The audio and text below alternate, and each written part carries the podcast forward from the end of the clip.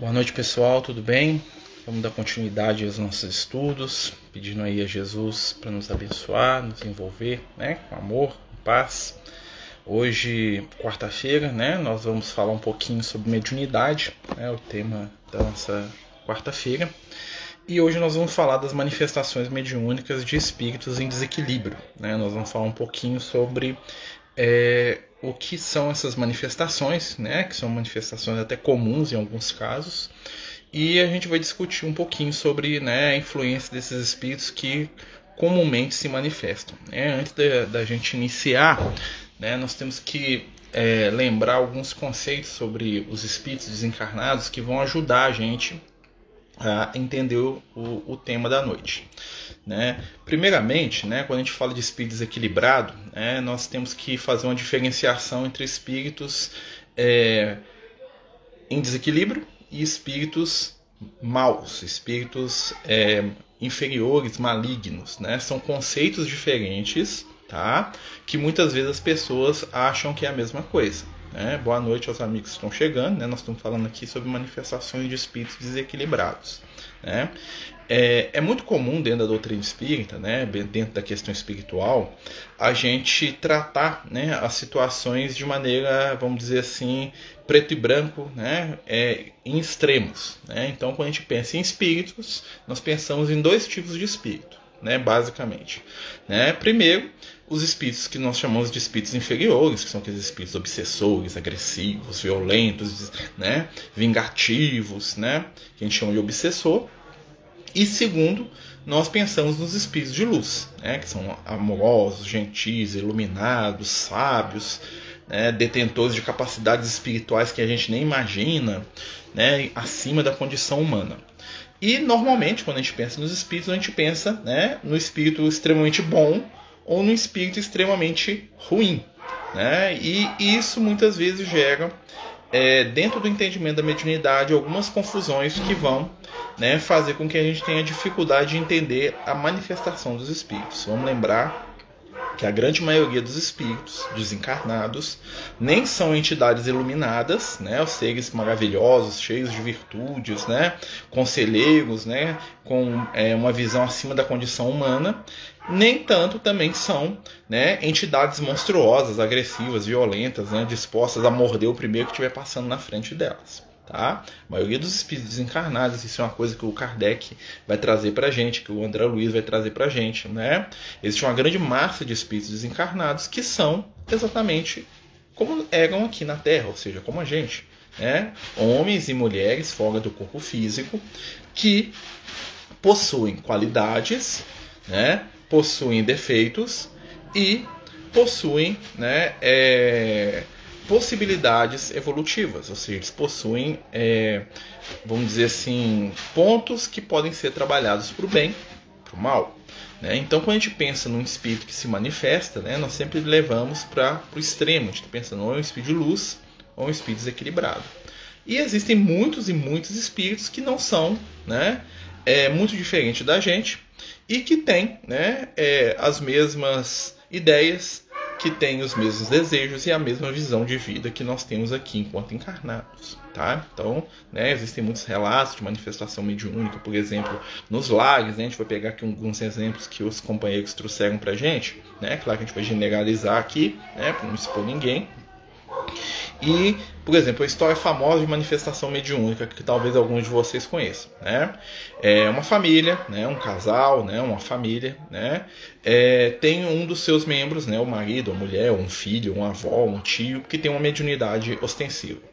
E esse companheiro, que tem uma mediunidade, ele não, ele nunca trabalhou muito bem essa mediunidade, ele nunca né, fez nenhum tipo de desenvolvimento, ele tem a mediunidade, né? E em determinadas circunstâncias, ele, né, é, fica, ele passa mal, como o pessoal fala, né? E ele dá algum tipo de comunicação nos momentos mais é, diversos. Por exemplo, o marido e a mulher estão tendo uma discussão violenta, né? Por algum motivo né, do cotidiano deles. Né? Imagine que o marido ele tem uma mediunidade, em determinado momento ele para a discussão, fecha os olhos e começa alguém a falar através dele. né? O marido e a mulher, é, a mulher está lá alcoolizada lá porque ela é alcoólatra e em determinado momento ela começa a dar passividade para a entidade que começa a xingar o marido, falar que ele persegue ela, xingar as pessoas da casa e o pessoal fica nervoso, assustado com aquilo. Né? Um casal tem lá um filho adolescente, o filho adolescente todas as vezes que se vê pressionado ou todas as vezes que vê que não estão fazendo aquilo que ele quer, né? ele entra em transe e uma suposta entidade se manifesta ali, né? E quando essa entidade se manifesta, ela é extremamente agressiva a todo mundo que está ali naquele ambiente. Ou então manifesta um espírito, né? Através de, de uma pessoa dentro de casa que é, pede, né? Ou que fala, né?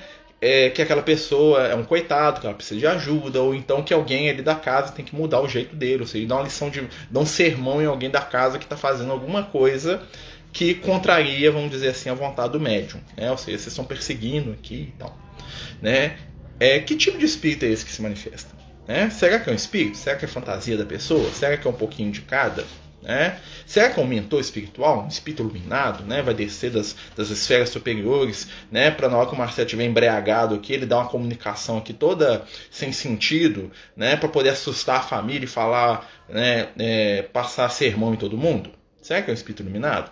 Será que é um espírito que veio das zonas inferiores, cheio, né, um obsessor que está ali se comunicando através daquele pai ali, que está ali tendo um, um, um, momento de, de disputa, de briga dentro do ambiente do lar? Né? Que tipo de espíritos são esses? É, Para a gente poder entender isso, nós temos que observar as nossas situações de encarnados. Então vamos trazer para a nossa situação de encarnado, que a gente vai começar a entender quais são os espíritos que muitas vezes se manifestam nessas situações que nós estamos falando, né? Situações corriqueiras. Né? Eu já vi, por exemplo, espírito que a família faz um culto no lar e o espírito se manifesta lá, né? E dá recado para todo mundo, né? Corrige os outros, né? Tudo bem. Então, que tipo de espírito que é esse? Vamos imaginar o seguinte: está o Marcelo, né? Estou aqui andando na rua, eu saio aqui, né? E eu estou com o meu irmão. O meu irmão, né? ele é uma pessoa, né? Eu vou descrever o meu irmão um pouco diferente do que ele é, tá? Ele é uma pessoa é, muito impulsiva. Meu irmão não é nada impulsivo, né? Ele é muito impulsivo, muito, né? É, ele não tem muita preparação espiritual, ele não liga muito para as coisas, né? E ele tá andando comigo na rua. Né? Imagina, é meu irmão, né? E em determinado momento, né? Eu tô lá na rua, alguém esbarra em mim, me xinga e fala que vai me bater. Qual que seria a ação do meu irmão, uma pessoa normal como todo mundo? Né? Se aquela pessoa me, tenta me agredir, meu irmão vai lá tentar me defender. Ele vai ferver na porrada com o cara junto comigo para poder me defender. Ele é meu irmão, ele gosta de mim, né? Alguém me agrediu, ele vai lá tomar a minha defesa. Ou seja, o meu irmão, por causa disso, ele é um ser iluminado que está ali me protegendo? O meu irmão, por causa disso, dele lá ferver na porrada com quem briga comigo, porque ele é meu irmão, ele é um espírito obsessor? Ou ele é uma pessoa comum que tem afinidade comigo? Né? Ó, bateu no meu amigo, eu briguei também. Não tem muita gente que faz isso. Xingou meu colega, mexeu comigo. Mexeu com o que eu gosto, mexeu comigo. Muitos espíritos desencarnados né, estão no rol daquilo que a gente chama de espíritos familiares. O que, que são os espíritos familiares? Quer dizer que são os parentes, né? Familiar, né? A gente fala familiar no sentido de que espíritos que têm afinidade com a gente. Não quer dizer que foi mãe, pai, irmão, tio, pode até ter sido, tá? Mas são espíritos que têm um laço de afetividade, de amizade com a gente, às vezes de vidas passadas, às vezes dessas, né? Que não sendo espíritos iluminados e também não sendo espíritos trevosos, né? Estão conosco no nosso dia a dia, estão conosco no nosso é, ambiente cotidiano, tá? E dessa maneira né? Eles vão reagir, né? Não preocupa o barulho, não com os meus gatos brigando aqui, com, brincando aqui com, com a caixa aqui, né? E dessa maneira eles vão reagir a algumas situações, né? Como reagiriam os encarnados. Então, se alguém brigar comigo, ele vai ficar nervoso com aquela pessoa. Não importando se ela é boa ou ruim, importando porque ela brigou com um amigo dele. Então, muitas entidades né, que são familiares a gente, ou seja, que convivem conosco diuturnamente, tá? são espíritos que são apenas espíritos comuns. Né? Eles não têm grande iluminação, mas também não são espíritos maus. Né? Se alguém me tratar bem, eles vão ficar na deles, mas se alguém me tratar mal, eles vão agredir aquela pessoa, né? dependendo do nível de cada um, porque eles não têm esclarecimento, ou seja, eles são espíritos desequilibrados. E todo mundo tem um amigo desequilibrado. Né? Todo mundo tem um amigo se alguém mexer com você e te, te provocar na rua, o cara vai querer enfiar a mão na cara dos outros lá. E você vai falar, não, faz isso não, calma, eu preciso disso. Existem espíritos que são assim. E muitas vezes, né, dentro né, da, do cotidiano de alguns médiums, né, esses espíritos se manifestam. Né, em situações que são das mais inusitadas, igual a gente falou assim, ó, né, companheiros que às vezes, né, toda vez que ele tem uma discussão com alguém, né, um espírito manifesta através dele para poder resolver aquela discussão. Né? Então, algumas pessoas criam uma certa dependência desses espíritos, né, que, é, vamos dizer assim, agem como se fossem protetores daquela pessoa. É um protetor? De certa forma. Mas é um ser que é equilibrado? Não. Né? Porque um espírito iluminado não teria aquele tipo de atitude. Né? Uma pessoa, um espírito de luz, ele não vai descer ao nível de bater boca com os outros para poder proteger quem ele ama. Muito pelo contrário. Né? Ele vai aconselhar o pupilo dele a uma postura moral superior que vai evitar essa situação. Né? Um espírito de luz ele não vai manifestar no ambiente onde está todo mundo embriagado né? E aquela pessoa que é um médium ali, ela embriaga e começa a falar ali, né, em nome dos espíritos. Isso não vai acontecer, porque os espíritos de luz eles não vão se misturar nesse ambiente. Eles podem até ir, né, num ambiente desse para poder resgatar alguém, para poder ajudar alguém, para poder fazer algum trabalho útil. Então, a maioria dos espíritos que estão à nossa volta são como nós. Homens e mulheres que, apesar de estarem fora do corpo, continuam carregando as mesmas emoções e as mesmas posturas humanas. É, e quando a gente entende isso, nós vamos entender uma série de fenômenos mediúnicos que acontecem com as pessoas. Claro que existem outros casos, né? Que a gente pode é, listar aqui de pessoas, por exemplo, que é, usam esse tipo de situação da própria mediunidade como uma espécie de fuga, né? Como já falei, já conheci o caso de um de uma família, né, que tinha uma filha, e que toda vez que essa filha era pressionada de alguma forma, essa filha dava uma comunicação mediúnica e aí eles deixavam de pressionar ela. Então o que que acontecia? A menina criou ali uma dependência da mediunidade e usava a mediunidade como uma forma de fugir da situação. Como eu também já vi, por exemplo, em outro caso, né? Uma família onde o marido e a mulher eram pessoas que não se davam muito bem, eles, né? eles tinham um comportamento muito desequilibrado um com os outros, um com o outro. Né? E aí, sempre que a coisa quase chegava, né, que a mulher se via pressionada, ela entrava em transe e vinha um espírito para poder mandar o marido não fazer e não agredir ela. Tá? Então é uma defesa da mulher também que permitia essa comunicação. Até que ponto é um espírito? Até que ponto que aquilo ali é um fruto do psiquismo da pessoa? Isso tem que se analisar. Né? Existe uma influência espiritual? Pode ser que sim. E pode ser que não. Tá? Então a gente tem que analisar isso muito. Por isso que normalmente né? Quando a gente pensa em mediunidade, quando a gente pensa nessas coisas todas, o que, que acontece? Vai nos dizer né, do tipo de espírito que convive com a gente, o nosso padrão do dia a dia. Então, existem espíritos né, que vão com a minha cara. Né? E que se precisar dar um tapa na cara dos outros para me proteger, eles vão querer fazer isso. Mas aí é a questão, eu vou dar, eu vou dar abertura para esse tipo de entidade? Né? Porque um espírito desse, ele não é equilibrado. Um espírito desse, ele não está senhor de si ele é alguém que ainda vive no estado de desequilíbrio. É, quando a gente fala espírito familiar, isso vem lá do passado, lá na Roma Antiga. Os romanos eles tinham um conceito de espírito familiar que eles chamavam de lares. Né? O que, é que os, os lares? Vem até o nome lar, né? Os espíritos lar, né? que eram espíritos de antepassados que ficavam nas casas de cada família protegendo aquelas famílias. Tá? E a proteção deles normalmente era uma proteção até mesmo física mesmo, eles ferviam na porrada um com o outro. Né?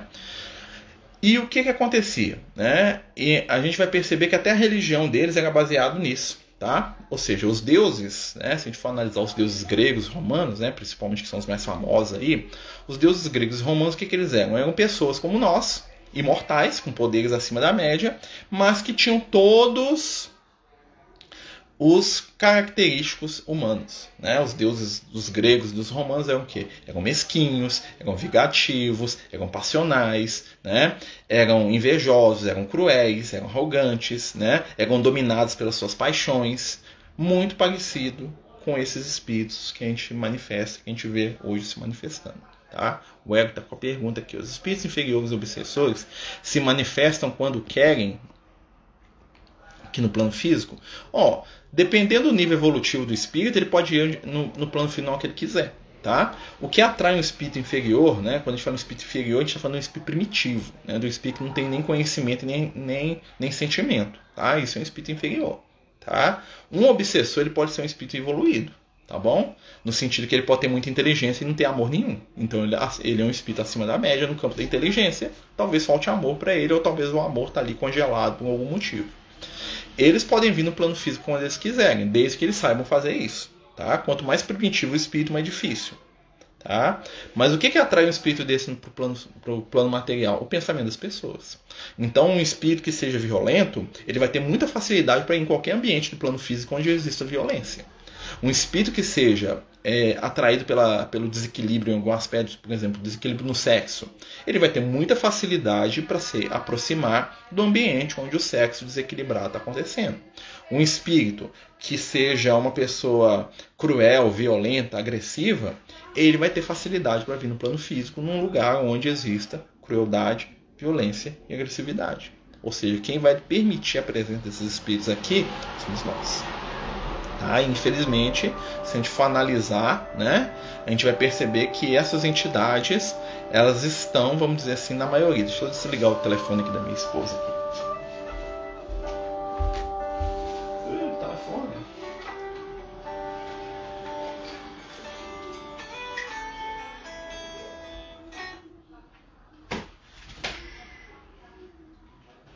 Deixar aqui desligadinho. Então, continuando, né, gente? A gente está falando aqui dos espíritos né, e dos obsessores, né? Então, esses espíritos eles vão ser atraídos pelo nosso pensamento, né? Então, mudando o nosso pensamento, esses espíritos vão ter menos acesso ao plano físico, né? Marcelo, nas obras do André Luiz, ele fala muitas vezes de espíritos que depois de desencarnar demoram muito tempo para ter autorização de vir os parentes encarnados. Como que alguns permanecem aqui. Ah, isso é um assunto diferente. Uma coisa é um espírito que está numa colônia espiritual, que está em recuperação no nosso lar, aquela coisa toda. Aí esse espírito ele pode não ter permissão para vir no plano físico, porque ele está num estado de convalescença. Né? Ou seja, ele está num ambiente controlado e lá no nosso lar, vamos pegar o caso, imagina o André Luiz para o nosso lar. Né? Quando ele chegou no nosso lar, está submetido às regras do nosso lar, ou seja, os espíritos no, do, que estão no nosso lar eles têm regras de conduta. E uma dessas regras é só visitar o plano físico no momento em que eles têm autorização. Essas regras não funcionam para espíritos que estão nas zonas inferiores, porque as zonas inferiores é o lugar sem lei. Né? Então os espíritos de luz eles não ficam lá nos umbrais dizendo você não pode, você pode, você vai, você não vai. Isso aí não existe. O ambiente das zonas inferiores é o ambiente onde manda a lei do mais forte. Né? E o que, que acontece? Esses espíritos que estão no umbral, que estão nas regiões inferiores, quando a gente fala umbral, as regiões inferiores, né? Esses espíritos, se eles, se eles tiverem quem sintoniza com eles, eles vêm para o plano físico na hora que eles quiserem. Tá? E muitos espíritos ficam aqui no plano físico, eles nem vão para nenhuma colônia, eles desencarnam e como eles estão presos a questões do dia a dia, eles permanecem aqui, né? Então essa questão de autorização para vir ou não vir se refere a entidades que já estão num processo de equilíbrio, ou seja, se refere a espíritos que já estão num processo de tratamento numa colônia, numa cidade espiritual, num ambiente onde existam regras. Né? Então, por exemplo, lá no Memórias do Suicida, no Hospital Maria de Nazaré, tinha um companheiro que queria vir, né, ele queria visitar a família dele. Os, os dirigentes do hospital no plano espiritual falam assim: oh, você não está preparado, você não deve ir. Até que o espírito ele pede tanto que eles deixam ele ir. Aí o espírito desequilibra todo. Tá? Isso é regra nas colônias. Ou seja, o André Luiz ele pode vir no plano final que ele quiser? Ele pode. Só que ele vai estar descumprindo um compromisso da, do nosso lar. Né? Então, um espírito para viver no nosso lar tem que aceitar as regras. Regra, ordem, organização, estrutura é uma coisa do plano superior.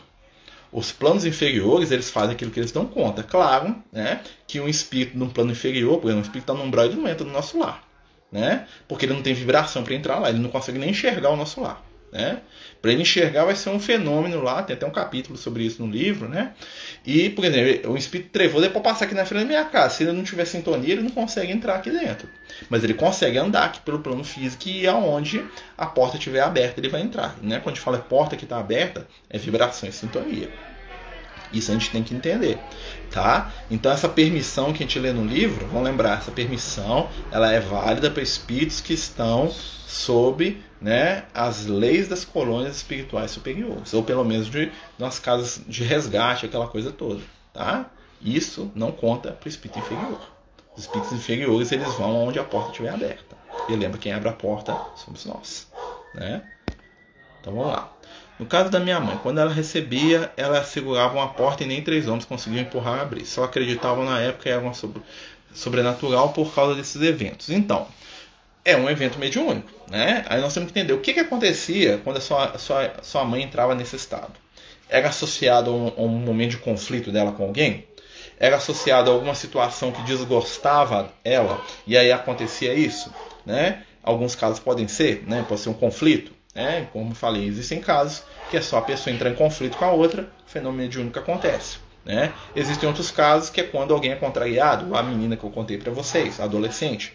Né? Todas as vezes que o pai e a mãe deixavam ela fazer o que ela queria, ou seja, não, não atendia os caprichos dela, ela entrava em transe e o espírito botava para quebrar lá. Né? De certa forma, né? o que, que acontecia era uma fuga dela para poder fazer o que ela queria. Outro caso que a gente pode ver, pessoas que usam drogas ou que usam alcoólicos. Né? Eu conheci também uma moça que tinha uma mediunidade muito extensiva. Né? Toda vez que ela bebia, os espíritos iam lá para cima dela e era um espetáculo naquele ambiente. Ou seja, ela criava situações né, no qual os espíritos se manifestavam ali. Tá? Então a gente tem que ver qual que é o objetivo, o que estava acontecendo ali. Né? E com certeza, né, de, dentro desse, do que acontecia, nós vamos tentar entender que tipo de espírito estava manifestando. Né? Por exemplo, um espírito que é extremamente agressivo. Né? Se o espírito é agressivo tinha que alguém segurar ele, com certeza não é um espírito equilibrado. Né? Você não imagina, por exemplo, alguém receber o Clarencio ou o Emmanuel né? E sair batendo em todo mundo. E sair tendo que ser segurado, contido à força. Imagina, o Chico Xavier lá, fecha os olhos, vem o Emmanuel, manifesta a ideia, tem que vir cinco homens para segurar o Emmanuel. Né? Então, assim, então é um espírito que talvez goste dela e não seja também um espírito trevoso, né? um assassino do mundo espiritual. Vamos lembrar, gente, a maioria das pessoas são comuns. Né? Nós somos. Como é que eu ia ser no mundo espiritual? Né? Imagina, por exemplo, que eu estou aqui, eu desencar, desencarnou o Marcelo. Eu vou para o mundo espiritual. Eu tento até me equilibrar, né? Estou lá, tô fazendo meu esforço. Eu venho aqui na minha casa aqui, né? A Ednei a casa de novo. E aí eu vejo um homem tentando bater no meu filho aqui dentro. Eu chego aqui, são espíritos encarnados, vejo alguém tentando bater no meu filho. Né? Ou tentando violentar meu filho. Aí eu percebo que um dos meninos aqui, ou alguém aqui de casa, é médium. Eu falo assim, ó, se eu aproximar aqui do outro aqui, ele vai enfiar a mão na cara desse cara aqui, ele não vai bater no meu filho. O que, que eu vou fazer? Eu vou tentar fazer isso. Porque eu tô querendo proteger o meu filho. Isso é um comportamento do espírito de luz? Não. Esse comportamento do espírito desequilibrado. Eu estou sendo desequilibrado, estou buscando um médium aqui que talvez esteja desequilibrado também. Eu mediunizo alguém da casa e enfio a mão na cara do cara. Quer dizer, então, eu queria proteger o meu filho. Tudo bem. Mas é o comportamento de um espírito equilibrado? Não. Vocês estão entendendo como é que acontece? Então, muitas coisas que acontecem nessa ligação mediúnica são fruto de, de questões emotivas, tanto do encarnado quanto do desencarnado. Né? Então, se imagina, por exemplo, que você tem lá no plano espiritual um espírito extremamente caprichoso e infantil. Né? E esse espírito está vinculado com a, com a minha filha, que eu não tenho. Né? Não tenho filha, né? mas imagina, eu tenho uma filha que, adolescente, né? que tem uma mediunidade expansiva. Toda vez que eu tento conter ela no que eu acho que é errado, né? que eu quero educar ela, ela entra em transe. Né? Imagina, tô criando aqui. E aí no mundo espiritual tem um espírito que é afim a ela, ou seja, tem uma afinidade, que é tão caprichoso né? e tão birrento quanto o encarnado. E aí, toda vez que eu, que eu vou envolver aquela pessoa, esse espírito toma conta da situação. O que, que vai acontecer? Né? Vai haver um fenômeno de um dentro da minha casa que eu não estou permitindo, né? mas que eu estou, de certa maneira, incentivando. Vocês estão tá dando para perceber? Não quer dizer que é um espírito mau. Quer dizer que é um espírito que tem afinidade com alguém aqui dentro do meu ambiente. Né? semelhante traz semelhante. Ela só voltava ao controle do corpo quando se acalmava. Daí adormecia e só depois voltava. Isso é muito comum, tá? Normalmente são é, influências mediúnicas são muito pesadas. Por quê? Porque são espíritos muito materializados. Né? Nosso pensamento e o imã podem se aproximar dos espíritos da nossa volta, com certeza. Vivemos em espírito onde estão nossos pensamentos, já falava isso. Né? É muito chato que seguir regras mesmo, depois que partirmos, ou seja, sempre um dominando e outro dominado. Não é dessa forma, né, meu amigo? O que, que acontece? A regra é a organização, né? Então, por exemplo, você está lá na colônia espiritual, onde todo mundo está treinando para amar, para compreender, para respeitar o próximo, né? E aí você começa a ser antipático, agressivo e violento com aqueles, naquele ambiente. O que, que vai acontecer? você vai desequilibrar aquele ambiente. E o que eles vão falar? Ó, você segue as regras, você não fica aqui, né? Porque as regras são o mínimo da convivência que nós esperamos de quem quer viver aqui. Existem entidades que não têm interesse nenhum de seguir essas regras. Eles querem fazer o que der na telha deles e, e que se dá no mundo. Esses espíritos, com certeza, eles não vão estar preparados para viver num ambiente equilibrado, disciplinado como o mundo espiritual, né? O mundo espiritual que eu falo superior. O que, que eles vão fazer? Eles vão ficar aqui andando pelo mundo físico, fazendo o que der na telha deles e incentivando, influenciando aqueles que estiverem na mesma onda de pensamento. Eles não vão ser espíritos maus, mas eles também não vão ser espíritos bons. Né? Eles vão estar tá aí. Né? É possível, existem muitos espíritos assim. E aí eles se associam a determinadas pessoas que podem ser médiums desses espíritos. Né? Mas o que, que acontece? Toda, toda estrutura espiritual é baseada na, nas regras. A maior das regras é o quê? É o fazer ao próximo que gostaria que fizesse a gente. Jesus mesmo né, falava muito disso. Né? É a lei do amor. Né? Estão nos capítulos de estudo, desejar, saber desejar e merecer tal bênção. Exatamente o que o, o, o Lises fala para o André Luiz, né? Que o André Luiz queria ver a mãe dele, né? Então lá no nosso lar, eles ensinavam que é disciplinar o pensamento, né? Porque não existe liberdade total do jeito que a gente imagina, né? Porque a nossa liberdade esbarra na liberdade do outro. Né? Então, o que, que acontece? Os espíritos superiores são livres porque eles compreendem isso e porque eles sabem conviver né? E eles são altruístas, ou seja, eles não preocupam só com os desejos deles. Então, é a, a convivência no plano espiritual superior é sempre harmônica, porque está todo mundo pensando bem do outro, né? Tá todo mundo pensando em fazer para o outro e gostaria de receber para si. Né? Já nas zonas inferiores é cada um por si, Deus por, Deus por todos, né? Contra todos que Deus não fica contra ninguém, né? E aí tem briga, tem disputa, tem agressividade, porque cada um quer defender o seu, que se dane o resto. Né? Essa é a diferença do, do astral inferior para o astral superior. Esse, a, a, diferença hierárquica até no plano espiritual, com certeza. Né? Alguém acha que Jesus, é, que no planeta Terra algum espírito manda Jesus? Só que a, hierarquia no mundo espiritual, ela não se baseia né, é, em, em, em regras exteriores. A hierarquia se baseia na sabedoria e no amor. Ou seja, o espírito mais amoroso, mais gentil, mais bondoso, ele vai ter predominância natural sobre os outros. É aquela autoridade moral. Sabe quando chega alguém que tem autoridade moral e fala todo mundo cala? É essa a hierarquia dos planos superiores. Né? Então, o espírito iluminado, quando ele entra no ambiente, só a presença dele ali já faz com que todo mundo baixe a bola dele. Por quê? Porque eles estão diante de alguém como é Jesus. Imagina Jesus, né? Então estavam lá os discípulos discutindo, quando chegava Jesus, eles, calavam, eles ficavam tudo caladinho. E aí Jesus Fala, nós vamos fazer isso, vamos fazer aquilo. Ah, por quê? Nós vamos fazer isso, nós vamos fazer aquilo. Porque Jesus é o mais sábio. Jesus é o, mais, é o espírito superior do grupo. E a superioridade é uma superioridade que vem do que? Da capacidade amorosa do ser. Aqui a hierarquia é baseada no poder, em quem grita. Existe hierarquia até nas esferas inferiores. Na verdade, meu amigo, né, nas esferas inferiores existe mais do que no plano espiritual, porque no, nas esferas inferiores existe uma hierarquia que é baseada na lei do mais forte. Né? Então o espírito trevoso mais forte manda nos outros. E aí, e daquele que não obedece, vai ser torturado, vai ser agredido, né? Porque o líder lá, o chefe das trevas lá falou, ó, esse cara aqui vai ficar 100 anos lá preso lá no abismo lá, né? Ou seja, existe existe essa ordenação em todos os lugares, né? Um espírito para ser totalmente livre tem que ser só, viver sozinho. Onde tem dois, vai ter uma relação de poder entre eles. Acontece que o poder no plano superior é um poder amoroso, gentil, né? Normalmente o líder vai ser o líder pelo exemplo, vai ser o líder que, na verdade, é aquele que faz mais por todo mundo que todo mundo junto, é aquele que nunca descansa, é aquele que nunca pensa em si, né? É o, é o ideal. E nas zonas inferiores, o líder vai ser o que morde mais, o que briga mais, o que sabe fazer mais coisa ruim, o que bota mais medo nos outros, né? Então, existe sim, né?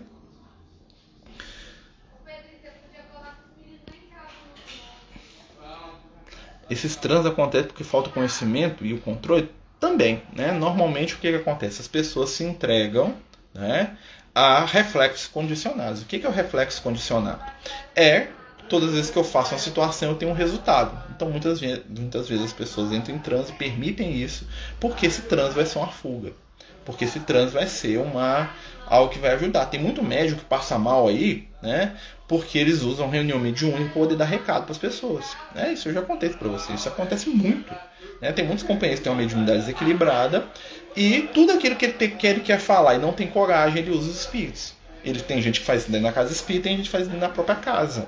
Né? Imagina que eu tô aqui na minha casa aqui. Né? Toda vez que minha mulher faz uma coisa que me desagrada, eu fecho o olho e falo assim, ó, oh, o Lucas está mandando você fazer isso, isso e isso. Eu estou manipulando a minha mediunidade. Eu estou inventando a lorota em nome dos espíritos para poder controlar os outros fazerem o que eu quero. Em nome dos espíritos. Né? Claro que não, não é assim que, que processa, né, gente? Mas muita gente faz isso, de maneira inconsciente. Né? Eu já vi casos assim marido e mulher. Todas as vezes que o marido ameaçava de fazer alguma coisa que fugia daquilo que a mulher queria, ela entrava em transe e passava um sermão para o marido voltar a obedecer ela dentro daquilo. É uma forma de controle. Né? E aí o marido ficava desesperado, né? porque o marido queria até separar da, da companheira. Né? E toda vez que ela percebia que ele estava querendo largar, ela entrava em transe, aí o espírito manifestava e falava: você tem que cuidar dela, é o seu compromisso espiritual. Será? Né? Então são coisas que a gente tem que né, é, refletir. É, eu estudo a mediunidade para isso, né? Para gente refletir. Continuando, meus amigos. Opa, tá agarrado aqui o. Uhum. Um espírito de luz se comporta como diante da situação dessa? Que você mencionou com alguém bater violentar o seu filho. Ele vai agir de outra maneira. Ele não vai interferir diretamente, não. Né? Ele vai talvez até assistir aquilo acontecer e vai se manter equilibrado. Né? talvez ele vai agir de outra maneira. Ele vai tentar intuir, ele vai tentar. Mas nunca com violência. Nunca com agressividade. Né? Porque não é a característica dos pitbulls. Né? E sem contar também que ele vai ter um entendimento superior daquilo. Lembra do. Bezerra? O. Bezerra ele tinha um filho, né?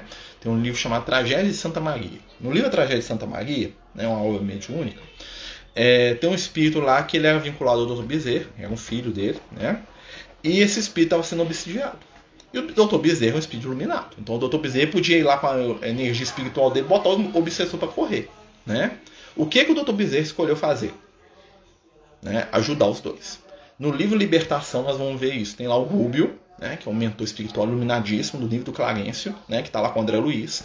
E ele está indo resgatar a Margarida. A Margarida, que era a personagem lá que estava sendo obsidiada né, por vários espíritos desequilibrados, tinha sido filha do Rúbio. Então o Gubo entra na casa, tá lá reencarnada a mocinha lá, né? Já era uma, uma adulta, né? E cheia de obsessor, dominando ela, né? E aí entra o Gúbio dentro do quarto, vê os obsessores lá tudo manipulando a, a filha dele para matar ela, porque eles queriam matar, né? O que que o Gúbio vai fazer? Ele vai lá brigar com os espíritos. O André Luiz até fala isso. Fala, fosse eu, ia sair no pau aqui com esses espíritos tudo. Ia soltar, ia jogar energia na cabeça deles, ia brigar. O Gúbio, né? Ele chegou lá equilibradamente, né? E o que, que o Gubi fez? Ele ajudou todos os obsessores. Ele resolveu o problema de todos eles. Depois que ele conquistou todo mundo, ele falou assim: agora eu queria a ajuda de vocês para salvar minha filha. E os obsessores, que? Você fez tudo pra gente, a gente estava destruindo a sua filha. É isso aí. Quer saber como é que age um espírito obsessor e o espírito de luz? Espírito de luz, vai ler o livro Libertação. Você vai ver lá o Gúbio agindo com a Margarida. Ele ficou lá semanas lá na casa da Margarida, vendo os caras obsidiar ela, né? Sem tomar nenhuma atitude efetiva. O André Luz queria ferver na porrada. Ele falou: se fosse minha filha, eu já tava lá brigando com eles. Talvez fosse a gente também. Mas o Speed Luz é diferente. Porque o Speed Luz sabe que para melhora da filha dele é todo um processo. Né? E para a melhora dela, os outros também têm que melhorar. Então ele escolhe primeiro ajudar todos os obsessores, porque na, na esteira da ajuda que ele dá para os obsessores, a filha dele vai ser ajudada. Aí que entra o raciocínio dos Speed Luz. Muitas vezes o Speed Luz vai, vai ajudar alguém que me detesta, porque a longo prazo essa ajuda vai, vai, vai ser favorável para mim. E porque ele aprendeu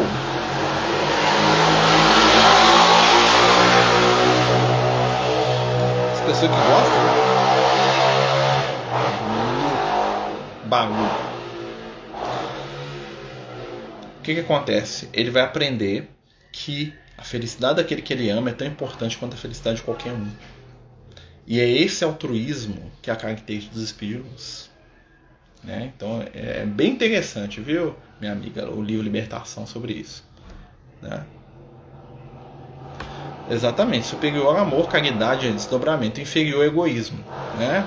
E, e até o ego, e assim, normalmente o espírito inferior ele é, ele é primitivo, ele tem emoções primitivas, né? Ou seja, ele trabalha numa onda do egoísmo, ele só pensa nele mesmo, no mundo em função dele. Ele não consegue sair da bolha da própria. É, das próprias limitações, porque ele só enxerga o mundo a partir de si. Então, se ele está mal, o mundo todo está mal. Se ele está bem, o mundo inteiro está bem. Assim como ele não consegue ver a felicidade dos outros, né? Quando ele está triste, quando ele está alegre, ele não está nem aí para o sofrimento alheio. Isso é a característica do espírito inferior, tá?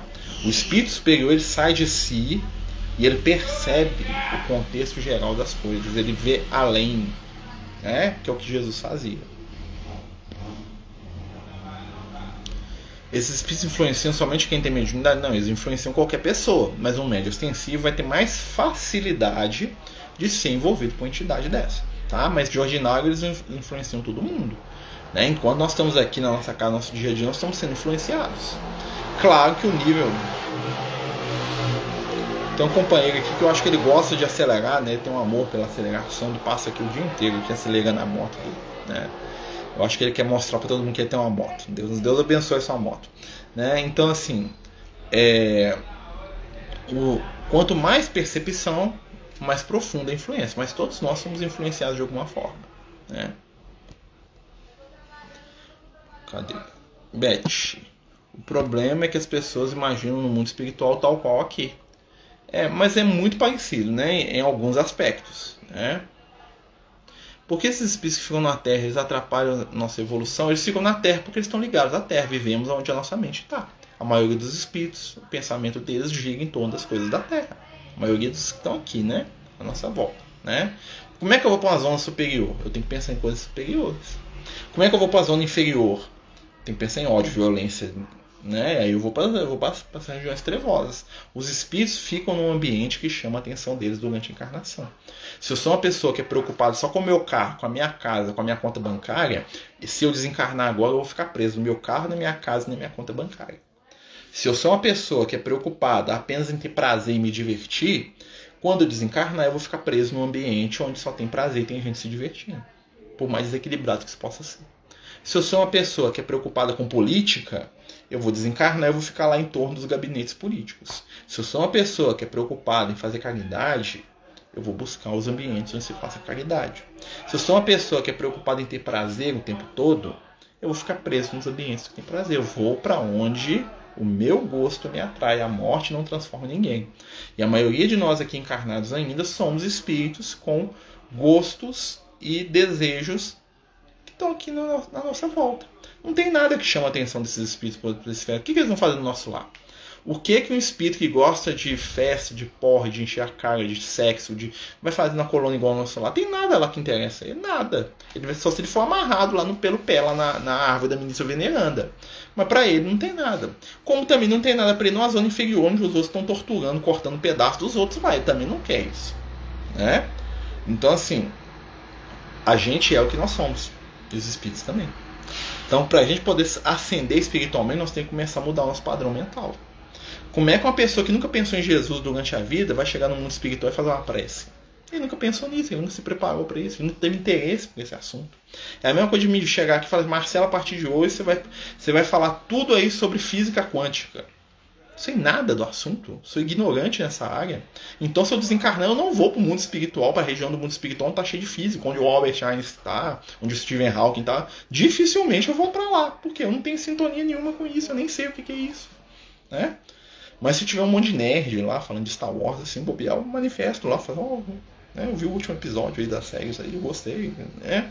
É, é, é, é muito mais simples do que a gente imagina. É,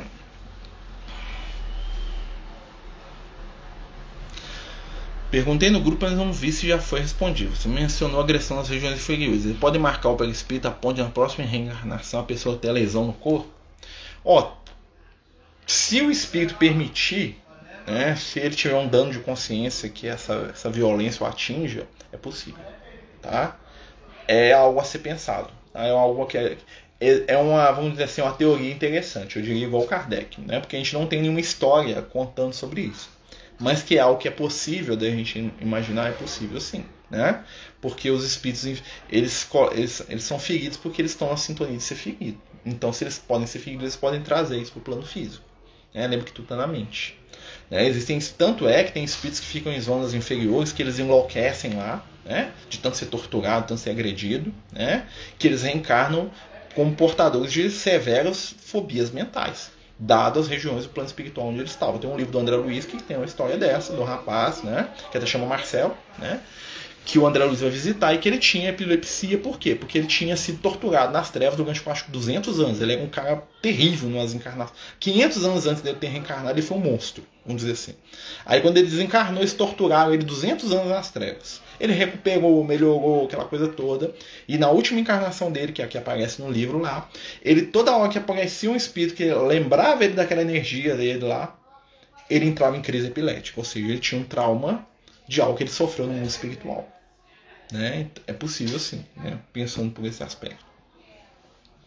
Como pode acontecer com o suicida que agride seu perispírito e pode trazer marcas? Sim, com certeza. Né? Normalmente, né, se você ler o livro Entre a Terra e o Céu, você vai ver que o Júlio, né, que é um, um, menininho do livro, né, que ele morre, até desencarna duas vezes no livro, né, o Júlio ele traz no, no, no corpo físico, na segunda encarnação que ele tem lá na história, né, ele traz um problema pulmonar grave né, que era fruto do veneno que ele tinha tomado, né, que é numa encarnação anterior. Então ele tinha um problema pulmonar que ele morreu daquilo, né, e que era fruto do, do envenenamento que ele tinha, um corrosivo que ele tinha tomado, né, um, é, um produto lá que comeu o sistema é, respiratório, machucou ele todo lá né, numa encarnação passada. Então ele trouxe, ele levou para o mundo espiritual, voltou com aquilo para o plano físico e desencarnou daquilo. Um obsessor seu de outra vida continua no umbral, você reencarna. Ele poderá achar você nessa nova vida? É possível. É difícil, mas é possível, né? É, existem muitos relatos que o obsessor acha a pessoa, porque é vibração, né? é pensamento, não é aparência. Então é como se um imã atraísse aquele espírito. Como é que o, espírito, como é que o obsessor não acha? Se a pessoa mudar de vibração. Então é um cara muito egoísta, violento, agressivo e mulherinho, imagina, né? Aí eu tenho um obsessor que era uma mulher lá que eu, que eu magoei ela de todas as formas. Aí eu reencarno, quando eu entro na adolescência, eu continuo um cara agressivo, violento e mulherinho, aproveitando de tudo que é mulher. A minha vibração não mudou. Então a minha ação nesse sentido vai começar a atrair esse espírito. Aos poucos esse espírito vai se aproximar, uma hora ele vai me achar. Por quê? Porque eu não mudei. Mas imagina, né, que eu era um mulherengo, agressivo, violento, nessa, nessa vida eu tô me equilibrando aqui, segurando a onda.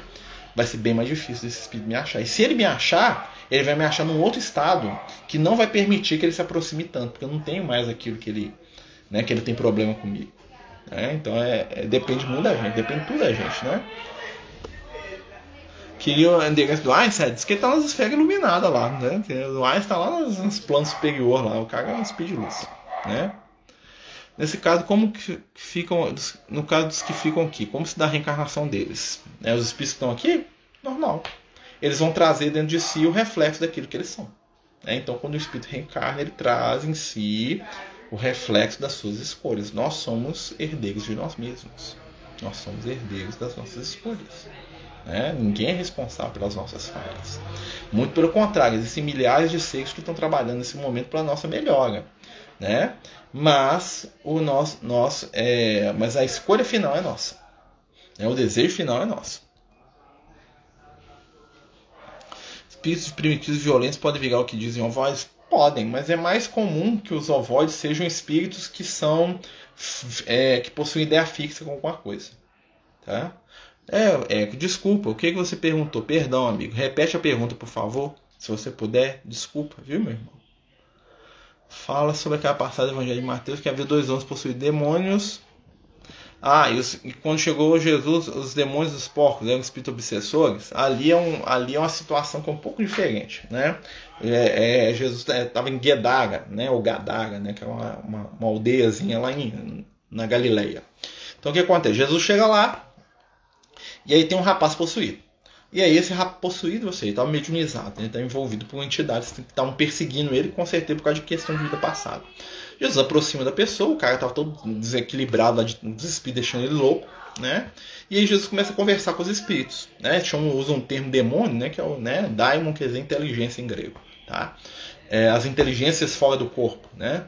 Mas demônio pra gente teve tem uma conotação do chifrudo, né? Aí o que, é que acontece? Jesus começa a conversar com a entidade e o espírito vira para Jesus e fala assim: é, se você manda a gente embora, permite que a gente, que a gente entre naqueles porcos, tá? O porco, né, ali, aquilo ali é uma coisa simbólica, tá, gente? porco simbolizava impureza. E o que que os porcos fazem? Eles pulam na água. O que que, o que, que os espíritos estavam pedindo para reencarnar? Tá? Na verdade, quando eles falam assim, permite que a gente entre nos porcos e os porcos pulam na água, ali já é, não é um fato que aconteceu de verdade. Ali já é o seguinte: é, aqueles espíritos, eles conversando com Jesus, eles pedem a Jesus uma nova oportunidade reencarnatória para renascer entre os porcos, ou seja, para renascer entre seres que eram como eles é, desequilibrados. Jesus deixa, fala não, pode ir, né? E aí todos os porcos se precipitam no mar. Mar na Bíblia é o simbolismo da reencarnação, da vida material. Todo mundo que entra na água nasce, entendeu? Pode ver, o Moisés estava lá, né, dentro do, do cestinho, nasceu da água. Nascer da água é reencarnar. Ou seja, aqueles espíritos pediram para Jesus para reencarnar e Jesus deixou. Entendeu? Simples o simbolismo ali. Né? Então ali o que, que acontece? Eles saem do meio daquele jovem, Jesus fala assim, ó, já chega. Vocês não vão mais importunar ele. Vou dar um conge... Aqui ele tá, tá na hora ele ter uma oportunidade de tentar sair dessa, dessa vibração. Claro que Jesus não proibiu os espíritos de, de atormentar o rapaz para sempre. Na verdade, Jesus deu, um, deu uma folga para o rapaz. Por enquanto, ele vai ter um, um momento aqui para ele poder se reequilibrar. Né? Ou seja, deu uma chance para ele. Se ele ia segurar a chance ou não aí com o rapaz depois. Tá? E esses espíritos, o que, que aconteceu? Jesus permitiu que eles reencarnassem. Com certeza eles iam encontrar com esse rapaz depois, enquanto encarnados. Muitas vezes a espiritualidade faz isso com a gente. Né? Então eu tô com um obsessor que deixa um doido. A espiritualidade me dá uma folga e traz obsessor para reencarnar. Vai ser meu filho, vai ser um primo, vai ser um sobrinho, vai ser alguém que vai aproximar de mim, vai ser alguém que vai ser meu funcionário no futuro, meu aluno, vai ser alguém que vai aparecer lá na casa espírita um dia, né? E aí esse espírito está chegando, ele está me dando a oportunidade de refazer, né? É, a, a nossa relação de amizade. Marcelo, espiritualidade já reencarnou já comentou sobre quais as reencarnações de Moisés? Ah, já, o Moisés, né, que a gente sabe, né? Ele foi o Abraão, depois foi o José do Egito, depois foi o Moisés, né? É, é, depois ele foi o profeta Elias, né? E depois ele foi o João Batista, tá? Esses aí são as, basicamente o que o pessoal sabe dele. Abraão, José do Egito, Moisés, profeta Elias e João Batista, tá? Aí o pessoal, ah, mas Jesus lá viu João Batista e Elias. Não, Jesus não João Batista e Elias parece por Jesus, não. Quem falou isso foi o Pedro que estava bilolado lá. Tá?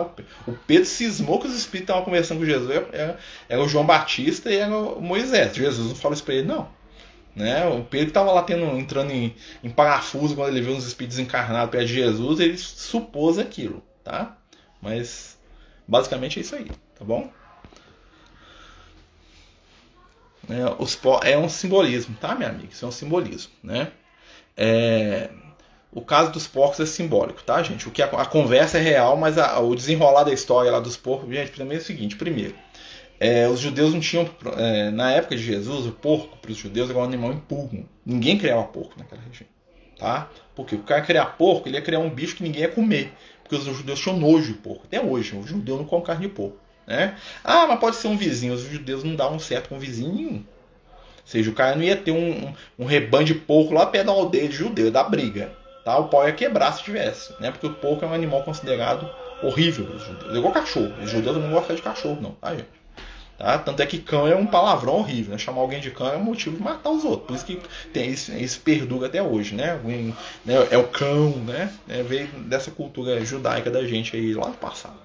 Né? Mas assim, é, é... voltando à questão da mediunidade, né? vamos voltar lá na questão. Segunda coisa, meu filho de 24 anos nasceu com sofrimento com problemas no pulmão. Enquanto eu pude, eu cuidei dele na adolescência. E ele começou a fumar, beber e inclusive é, eu não consegui ler o resto. É, é, você vê, então se for judeu não, né? Eu como carne de porco, alguma coisa me disse fazendo trem errado. Eu, tenho, eu olho aquilo ali, eu acho gostoso, hum, né? Torresmo, né? Lá no meu íntimo, lá no meu coração, tipo assim, tô fazendo uma bobagem aqui. Deve ser coisa de, né, de do passado. É, seguir algum espírito obsessor na verdade, o que, que acontece? A gente traz dentro de nós né, aquilo que nós somos. Quando nós somos crianças, a nossa personalidade real ela está meio desligada, vamos dizer assim, ela está adormecida. É um momento que nós vamos receber a educação dos pais, aquela coisa toda, que vai nos ajudar a lidar com o nosso futuro. O processo de crescimento da gente ele tem algumas etapas, né? que a espiritualidade define assim. Ó. Talvez te ajude a entender. Né? O primeiro momento da nossa encarnação é quando a gente nasce aos 7 anos de idade. Né? Claro que isso não é fechado, tá, gente? Não é fez 7 anos, mudou, né? Assim que funciona, é básico, assim, né? É, generalizando aqui um pouco. Até os 7 anos de idade, nós somos reflexos dos nossos pais. Ou seja, nós somos o pai e a mãe em miniatura. Né? Então, meu pai faz uma coisa, eu faço igual. Né? Minha mãe faz uma coisa, eu faço igual. Até os 7 anos. Ou então a pessoa que é minha referência, né? Como pai ou como mãe. Às vezes eu não tenho pai e a mãe, mas tenho um avô, tio, não tem problema. Dos 7 aos 14, é um momento em que o espírito ele começa a referenciar o ambiente onde ele está. É um momento que o pai e a mãe vira pro menino e fala: se seu coleguinha pular da ponte, você pula também. Né? Se o coleguinha fizer isso, você faz também. Por quê? Porque ele está ali sendo influenciado pelo meio aonde ele está dentro. Ou seja, existe influência, meio existe. Né? Então a minha turma faz isso, eu quero fazer também.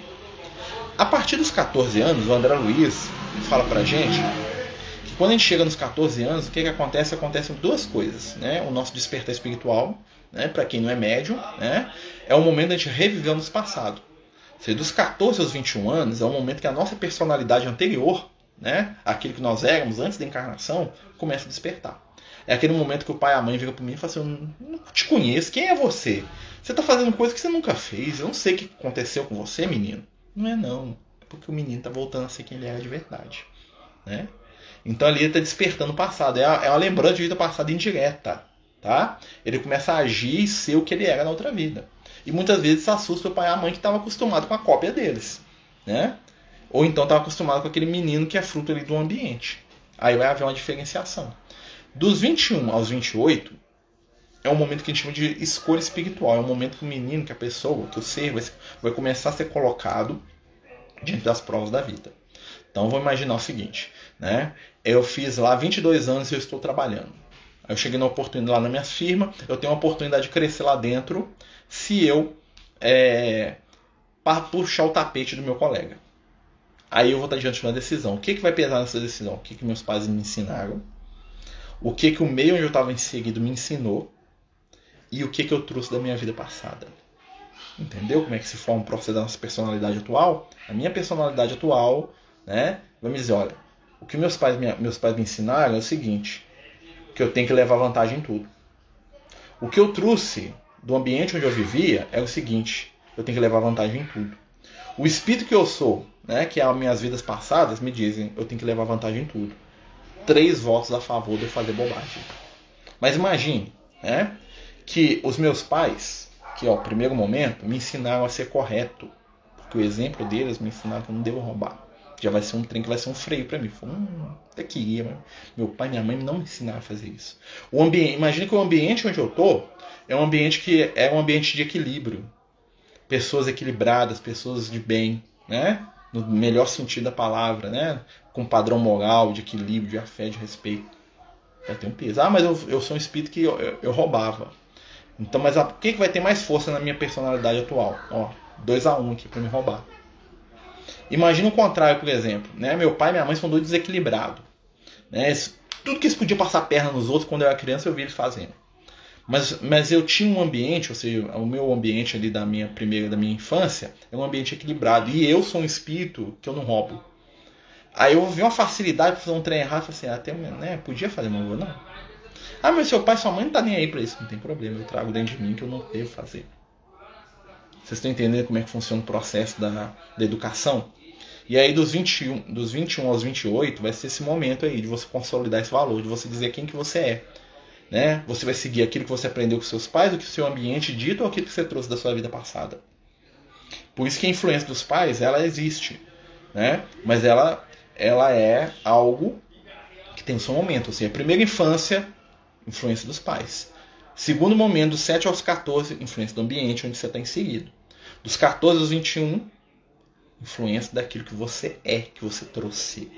Por isso que o pai e a mãe. Assim, tem jeito de eu, mudar o que, o meu filho trouxe? Não. Mas tem jeito de educar ele até os 7 anos. E tem jeito de eu zelar pelo ambiente que ele frequenta até os 14, vamos dizer assim, tá? Claro que a gente tem casos aí de menino que tá até os 15, né? E ainda é reflexo do pai e da mãe, né? E tem casos de menino de 3 anos de idade que já é ele mesmo. Tá? Isso aí é meio relativo. Então, assim, o que, é que acontece? O momento da prova, aí nós vamos passar pelas provas. Quando as provas acontecem, nós vamos ter três parâmetros. O que meus pais me ensinaram, o que o ambiente que eu vivo me ensinou e aquilo que eu trouxe do mundo espiritual. O que a gente trouxe para o plano espiritual, mais uma vez, não tem como eu mudar. Não tem como eu mudar quem eu era antes. Mas se eu tiver uma boa educação, se meus pais me deram um exemplo, ou seja, entra a responsabilidade dos pais. E se, o, se o ambiente que eu vivi for um ambiente de equilíbrio, isso vai pesar com certeza. Quer dizer que, eu, que, eu, que por causa disso eu não vou errar? Não. Mas que vai ter um peso, vai. Que eu vou, que eu vou querer fazer uma coisa errada, mas vai ter, uma, vai ter um, um freio aqui muito forte? Vai. Mas eu posso fazer mesmo assim? Posso. Né?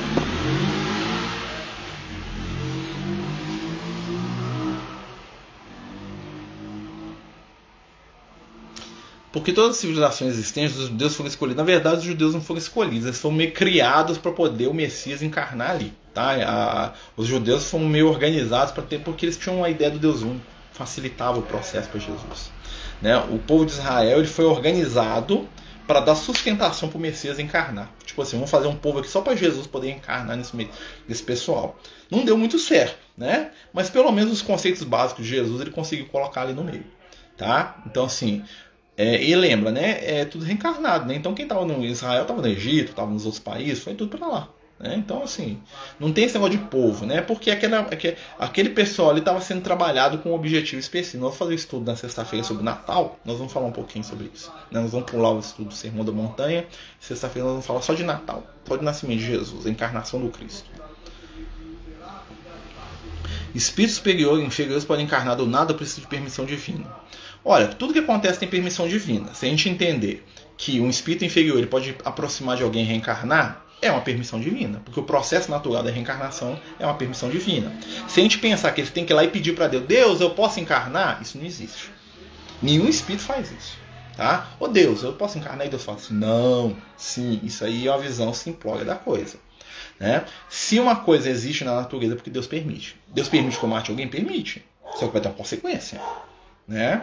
Então os espíritos inferiores podem encarnar? Podem. Né? Ele vai encontrar alguém que tem afinidade com ele, vai ter uma relação sexual e encarnou.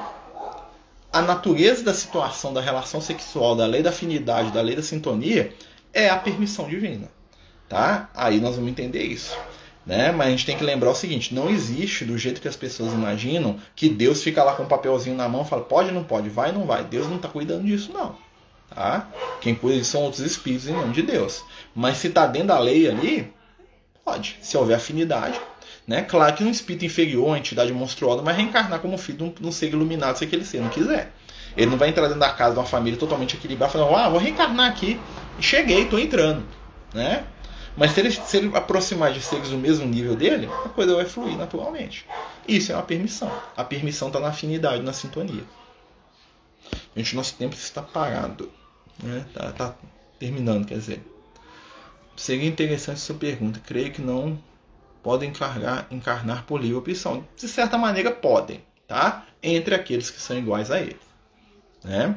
Por exemplo, um espírito superior ele pode escolher onde ele vai reencarnar. Né? Um espírito inferior você pode reencarnar no meio daqueles que são semelhantes. Mas um espírito inferior ele pode pedir, por exemplo, eu queria ser seu filho. Pode, né? Pode sim.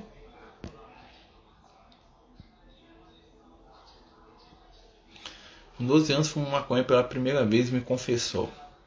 É algo que ele trouxe. Né? É alguma situação que esse companheiro tem que trabalhar dentro de si. Né? O que vocês têm que fazer? Dar um apoio para ele poder sair dessa, dessa situação. Né? A questão toda. Né? Mas vocês são responsáveis? Durante a infância nós somos. Eu sou responsável pelo meu filho. No dia que meu filho for adulto, aí minha responsabilidade vai diminuir muito. Mas eu posso orientar, posso dar conselho. Claro, se eu ver meu filho fazer bobagem, eu vou lá. Ele vai ter que escutar ser não né? Mas aí eu já não tenho controle sobre a vida dele. Mas hoje, meu filho aqui em casa, que ó, tem 6 anos de idade, ele fala assim: eu vou dar um murro na casa dos outros. Ah, não vai não. Ah, eu não vou na, eu não vou na evangelização infantil. Ah, não vai não? Vai sim. Ah, mas eu não quero azar seu. Sua opinião não conta para isso não. Porque enquanto ele for criança, quem conta é a opinião do pai. Né? O Emmanuel fala isso, fala que o livre-arbítrio da criança é o livre-arbítrio do pai e da mãe. Né? Quando ele for mais velho, e ele for capaz de pensar por si só, né, que ele for dono de si, aí ele vai escolher o caminho dele, né? Mas enquanto a gente tiver algum nível de, de influência, tem que usar, tá? Tem que usar sim, né? Então a criança ela não tem que falar o que ela quer, não. Nesse sentido, não. Claro que ela tem que ser respeitada, claro que ela tem que ser tratada como um indivíduo, né? ela não é minha escrava nem nada disso. Né? Mas aquilo que é fundamental para ela, não tem escolha não. Por exemplo, menino fala assim, não quer ir pra escola. Ah, tem escolha sobre isso não. Menino fala assim, não quer tomar remédio. Ah, quer tomar banho, não quer dormir. Isso aí não. Tá? Isso aí é responsabilidade nossa. Né? O menino fala assim, ah, eu quero é, ser engenheiro, eu quero ser advogado. Aí tudo bem, isso é com ele. Isso é o jeito dele. Ah, eu quero ver o filme tal, ver o filme tal. Você vai analisar. Ou seja, o livre-arbítrio da criança, ele está dentro de um, de, um, de um, limitador. Aí o menino fala assim, eu quero jogar videogame. Beleza, que jogo você vai jogar? Ah, eu quero jogar um jogo que está desmembrando, arrancando a cabeça dos outros. Não. Ah, eu quero jogar um jogo lá do Sackboy pulando o negócio. Ah, isso aí você pode. Ou seja, ele tem um livre-arbítrio limitado. Eu não vou dizer quando ele começa, quando ele, né? Eu vou dar para ele um espaço, uma margem de manobra e dentro dessa margem de manobra ele tem liberdade. É igual a gente. A espiritualidade faz isso com a gente. Então, Marcelo, reencarnar lá no Brasil, lá, ó. Né? Você vai ter esse emprego, essa situação e essa. Dentro disso aqui você pode fazer o que você quiser. Você vai ter um salário X. Dentro disso aqui você pode fazer o que você quiser. Você pode pagar suas contas, você pode gastar com bobagem. É seu. Né? Mas você não pode roubar. Se roubar, vai ter um problema pra você aí, meu filho. Entendeu? Tem uma margem de manobra. Né? Então, responsabilidade, ela vem com a liberdade. Né? Então, à medida que o ser vai crescendo, ele vai tendo liberdade, vai ter o, o, a parede dele vai, vai dilatando, mas sempre vai ter. Nós temos, os espíritos têm. Né? Então, são coisas para a gente pensar. Toda encarnação é permissão divina, claro. Até os, até os criminosos, os bandidos vão reencarnar ué, dentro do ambiente que isso é próprio. As leis de afinidade, de sintonia estão funcionando o tempo todo. Né? Assim, né, o algoz atrai a sua vítima para ser seu filho. A vítima atrai seu algoz para ser seu filho, para eles reencarnarem, para eles resolverem. Às vezes funciona naturalmente. Se a espiritualidade não fizesse nada, as coisas já iam funcionar tudo no automático, através da, das leis de atração e, e repulsão naturais. Né? E aí o que, o que a espiritualidade faz é pequenos ajustes nisso aí. Eles ajudam um pouquinho, eles dão sustentação, eles preparam melhor. Mas a coisa em si funciona sozinho. Não precisa de permissão. Na permissão já é o livre-arbítrio acontecendo. Né? Quando eu bato na cara de alguém, estou dando permissão para alguém bater na minha cara algum dia. Desde que eu não mude minha sintonia. Se eu mudar, então, é, aí não precisa apanhar. Né? Se eu estou jogando pedra em alguém, eu estou dando permissão para uma pedra cair na minha cabeça um dia. A permissão foi dada pela minha ação. A minha ação tem consequência. Né? Pessoal, nosso tempo já está né, é, lá em cima, né?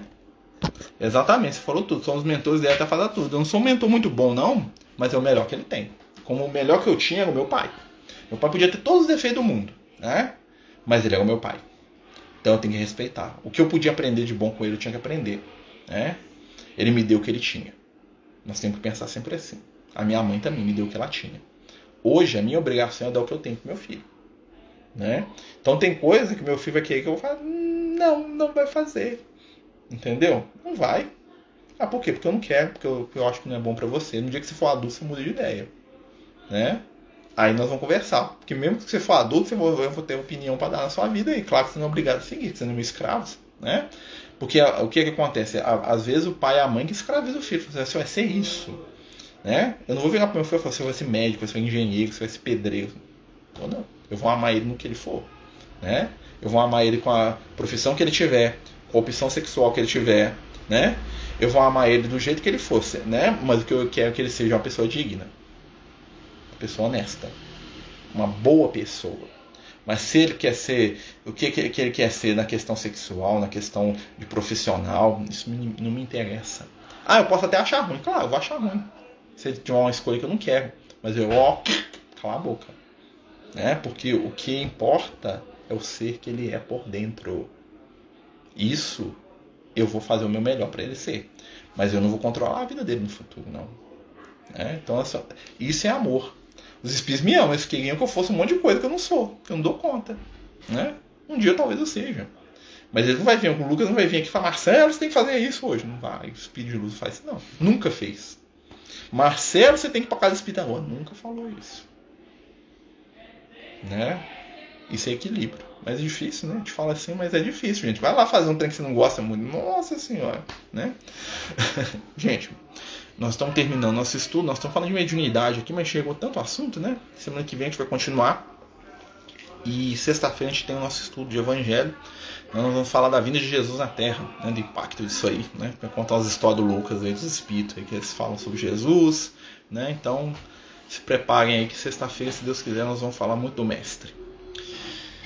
Que Jesus possa nos abençoar, nos iluminar, né? Que nós tenhamos aí muita paz, muito amor, muita luz, que o nosso coração se enche de esperança, porque a gente sabe que a vinda do Cristo é a vinda do bem e do amor na Terra. Que nós possamos ser instrumentos desse amor, que nós possamos ser extensões das mãos do Cristo a favor daqueles que precisam. Fiquem todos em paz, fiquem todos com Jesus. Tenham uma boa noite muita paz, muito amor.